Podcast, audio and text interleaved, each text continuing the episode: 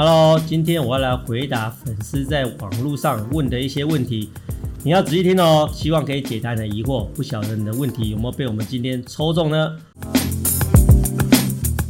我是江坤俊医师，欢迎来到我的 Podcast 节目《江坤俊时间》，内容从日常生活的保健之道到疾病的预防以及治疗。每周四江坤俊时间将带给你全方位的健康知识。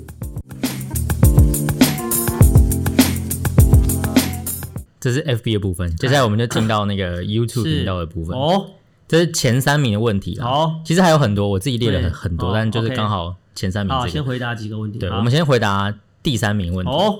就是上班如果我想睡觉的话要怎么办？去睡，把你当老板啊！啊，这个上大家上班会想睡觉，其实大部分是隔天睡不好嘛，昨天睡不好嘛，比较多嘛，哈，所以我才说这个就我就没办法帮你了。然后如果你是隔天睡不好，这谁能救得了你？就叫你睡好一点啊。嗯。可是你一定会讲一些五十三的理由，我没办法啊，我要照顾什么啊？我昨天加班啊，对不对？啊，你讲这些屁理由，谁能帮你哈？就没办法啊。我讲的是，因为现在大部分人上班都是坐在那个房间里面哈，比较多哈。上班坐在那边会想睡觉原因大概就几个啦哈。第一个就是因为我们很多时候大家是在密闭的空间里面，就算你有开冷气的时候，大家常常开的都是室内循环。对，大家很讨厌去开室外循环，因为觉得室外的空气给它有点脏。嗯，所以大家比较常开的室内循环，你知道吗？久而久之，屋子里面的氧气浓度就会下降，嗯，二氧化碳浓度就会升高，就会想睡觉，所以对你就会很想要打哈欠。所以我说，如果上班在想睡觉的时候，真的是起来走一走，去外面呼吸一下新鲜空气的，通常你就可以 refresh 一下哈。不然就是冒着被大家骂的危险去把窗户打开，哈，或者是把冷气就给它开到室外循环，然后就是让氧气高一点，二氧化碳排出去低一点，你可能就比较不会想睡觉。另外一个是血循的关系啦，嗯，因为坐在那边血循环很差，血循环一旦慢下来的时候，你就会想睡觉了，哦，所以基本上就是还是一样，站起来走一走了，哦，你要维持上班好精神呢。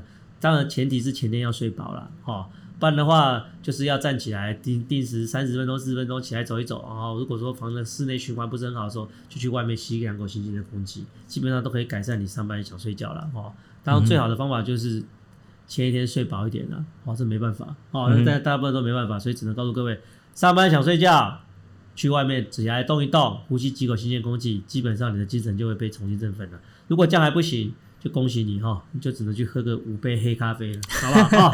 哎，不然没有办法哦。好，那这个刚才那是第三名嘛？对。第二名的问题是，就是吃感冒药的问题到了，应该是说感冒的时候该去买成药来吃，还是说要去看看那个就是耳鼻喉科？基本上哦，现在大家早上起来哈，我觉得这有分两件事情哦。嗯。其实你搞清楚你是感冒还是过敏。嗯，对。很多人早上起来流鼻水。他就觉得自己感冒了，喉咙痛痛的，他觉得自己感冒了，一包感冒药就给他下去了哈。但是你知道吗？现在市售的感冒药大部分是所谓的综合感冒药，嗯，它可以解除你 N 种症状哈。比如说流鼻水可不可以解除？可以。嗯，喉咙痛可不可以解除？可以。咳嗽可不可以解除？可以。它基本上就是含这三种成分，因为感冒最常见的症状也是这三种嘛哈。对。可是今天如果你只是单纯的过敏，你为什么要吃到咳嗽的药？嗯，你为什么要吃到止痛的药？这两个药就多吃了。对啊，当然它也有流鼻血的成分嘛，但是可能剂量也不够强啊，因为它是一个综合的药物，它可能剂量也没这么强，可能吃了也没有那么的有效哦。所以我先请你搞清楚你是感冒还是过敏啊。哦嗯、基本上感冒除了上呼吸道症状之外，哈、哦，基本基本上喉咙的。疼痛可能会有啊，甚至有可能会有一些四肢的酸痛，那个是比较像是感冒啊。那过敏当然就只是单纯的流鼻水嘛啊。那基本上你只要把那鼻涕擤掉啊，鼻子稍微清一清就没事，就就就 OK 了。所以你要先区分你是感冒还是过敏的哈。那第二个就是感冒一定要吃药吗？啊，嗯，我常常讲哦，就是请问如果你吃药，你的感冒会好的比较快吗？因为其实大家都知道，感冒其实大部分都是病毒造成的。对，病毒现在其实是并没有什么药物可以去治疗的哈。那如果说你是肺炎，你是细菌感染，你当然需要吃药物去控制你的肺炎嘛哈。可是如果今天你是单纯当然是病毒感冒，那个药物也只是症状治疗而已。比如说你很不舒服，流鼻血流得很厉害，喉咙痛得很厉害，你去吃这个当然 OK 呀，嘿，当然没有问题。我觉得我不会排斥吃感冒药啊，我不会排斥吃感冒药，但是我只是要告诉各位。感冒药只是让你的症状稍微缓和一点，因为你不舒服，所以你需要吃感冒药，好不好？哦，但是它其实并不能够缩短的病，很明显的缩短病程。你不会因为说你这个感冒本来一个礼拜才会好，结果你吃了感冒药之后，你三天就会好，大概也不会，只是你会觉得比较舒服而已。哦，所以才讲感冒什么时候要吃药？就是你觉得这个症状会对你造成不适的时候，会影响你一些日常的工作，或者让你很不舒服的时候，你可以吃感冒药，没有问题哈。但是我还是要强调哈，如果你有高烧啊，比如说你烧到三十九度以上，我还是会请你去看一下医生啊，因为一般的感冒不会那么久。另外就是，如果你这个咳嗽超过两周都没有好，你还是要去看看医生。但是一般的感冒，你去买一些成药来吃，我并不是那么的反对。但是我不建议先搞懂你是过敏还是感冒。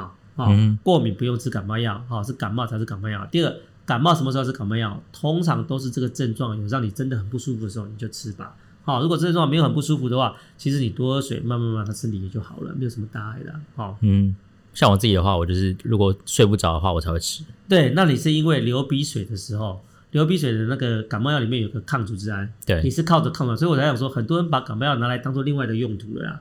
啊、很多人他手痛脚痛，他也给人家吃感冒药，因为感冒药也可以止痛嘛。有人睡不着也吃感冒药，因为他发现每次感冒的时候吃完 吃完那个感冒药好好睡哦，哎，然后睡觉起来就精神百倍，好像症状好了很多了一样。嗯、但是我告诉感冒药不是这样用，感冒药是用来缓解症状的，你不要拿它的副作用来当做那个啦哦。如果你要睡觉，你倒不如单纯的去拿那抗组织胺来吃，你就不用吃到其他有的没有的，而且还更有效。对啊，好不好？纯一点，所以感冒药不是这样子用的，好不好？但是还是要强调各位，如果高烧超过三十九度，去看医生。如果咳嗽超过两周，去看医生，好不好？啊、嗯，感冒还是建议，感冒症状很严重，真的让你不适的时候，你就吃药吧，哦，不要把它的副作用拿来当做吃它的理由了，哦。嗯，那回到刚刚，刚刚有说喉咙痛嘛？对。然后呃，可能会有一些喉咙痛，呃，就是喉咙痛，然后可能有流鼻水，对。然后这些症状，然后刚才有讲到过敏这个部分，嗯、其实过敏就是我们另外一题哦，大概有百分之四十六，已经快一半了，一半的人想知道过敏的问题。好。过敏要怎么办哦？过敏很简单啊。什么叫做过敏？就是你身上遇到一个东西，嗯哼，你的免疫力开始攻击它，可是这个东西被排除之后，免疫力还继续的在发作嘛，就代表说过度反应，嗯、就叫做过敏了嘛。对，所以过敏的第一招是什么？是把过敏原去掉。嗯哼，如果你的过敏原没去掉的话，你怎么样有办法去治疗你的过敏啊？不是一直在吃鸡吗？对啊。第二招就是哈，所以过敏要去掉很简单嘛，你就看看现在大家最常见的是什么？尘螨嘛。嗯，哎，所以一定要居住在一个空气比较好的环境嘛，你家的棉被一定要常常洗嘛，衣服也常常拿那个除尘螨的去洗一洗嘛。嗯嗯，它是大家都知道这是老生常谈嘛。啊，另外就是天气也是嘛，有人在天气变化的时候，有人是对温度过敏，对，有人是对湿度过敏。嗯，所以你就其实是所谓的久病成良医嘛，你久而久之之后，你自然就会知道你是对哪些过敏。远离过敏源永远都是不要过敏的第一个方法。第二个就是免疫力咯，免疫力是可以被调节的。嗯什么时候你的免疫力会变得这么的敏感？你睡不好的时候啊，你身体状况不好的时候啊，好、嗯，但大家都知道要保持身体健康，要多运动，要干嘛？好，要怎么样？好，就是什么睡饱？好，对，我我不讲这个，因为大家都知道，多运动跟适当的作息大家都知道哈。但是我讲另外一个维他命 D 哈，维他命 D 也可以免除你过敏的症状哈。为什么哈？因为其实我之前还在基隆长庚的时候，我们曾经做过一个研究哈。因为大家都知道，很多小朋友 baby 生出来会过敏嘛，对，可能到六七岁他可能就好了。那可能你的阿妈都会跟你讲啊，不要紧啊，小孩子生下来本来就是会过敏嘛，长大自然就好了。这句话是有一定的道理的哦。为什么？因为他们小时候的免疫力还不成熟，没办法分辨敌我，被刺激的时候可能就会 over over 的那个太过度的表现。可等到年纪比较大的时候，他免疫力慢慢成熟，他知道什么时候该攻，什么时候该守的时候，可能自己的过敏就好了。这是真的。但是你知道吗？这并不是那么的公平，因为因为小时候如果有过敏很严重的小朋友，他长大的肺功能是受损的，因为那时候是影响到他的肺功能，嗯，这受损可能是一辈子的哦。嗯但是你知道吗？那时候我们做研究是这样哦，我们是把那个孕妇，好生完小孩之后，产妇之后，我们把他每个人都抓来抽血，嗯哼，哎，我们去测什么？我们去测他们血中维他命 D 的浓度。就我们发现哦，这些产妇血中浓度维他命浓度越高的产妇，基本上他们小朋友以后会过敏的几率就越低，就代表说为什么？因为小朋友血中维他命浓度基本上就等于妈妈血中维他命的浓度，对，哎。那我们不能去抽小朋友嘛，因为小朋友这么小这么难抽，而且我们去抽小朋友，小朋友那个妈妈就跟我们翻脸，谁要给你抽啊？对啊，所以我们总去测妈妈的，这样间接的去代表小朋友血中浓度，就是就得到妈妈血中维他命浓度越高的人，基本上他生出的小朋友就就越不会过敏，越不会气喘。告诉我们说，你只要维持体内维他命浓度是足够的人，基本上你过敏的症状就比较不会那么严重。为什么会这样讲？维他命 D 有个功能就是抑制你过度的反应的免疫力啊。嗯所以现在如果你去查文献，你可以查到哦，维他命 D 跟什么僵直性脊椎炎、嗯，红斑性狼疮、自体免疫的或自体免疫毛病，它都是成反比的。嗯，哦，就是维他命 D 它可以告诉你说，OK 了，敌人已经死了，你该该那个该开那个了哦。嗯、所以维他命 D 可以保持你的免疫力在一定的线里面。所以远离过敏怎么办？大概我就给各位几个方法哈。最好的方法，远离过敏源。可是有时候很背，我都找不到过敏源哦。对啊，哎，然后去去那个医院里面测那个，就都测出来都是一些大家常见的什么尘螨啊、甲壳类啊、嗯、啊虾子啊。有时候更讨厌，明明上面测完之后说我对虾子过敏，我下次狂吃也没事啊。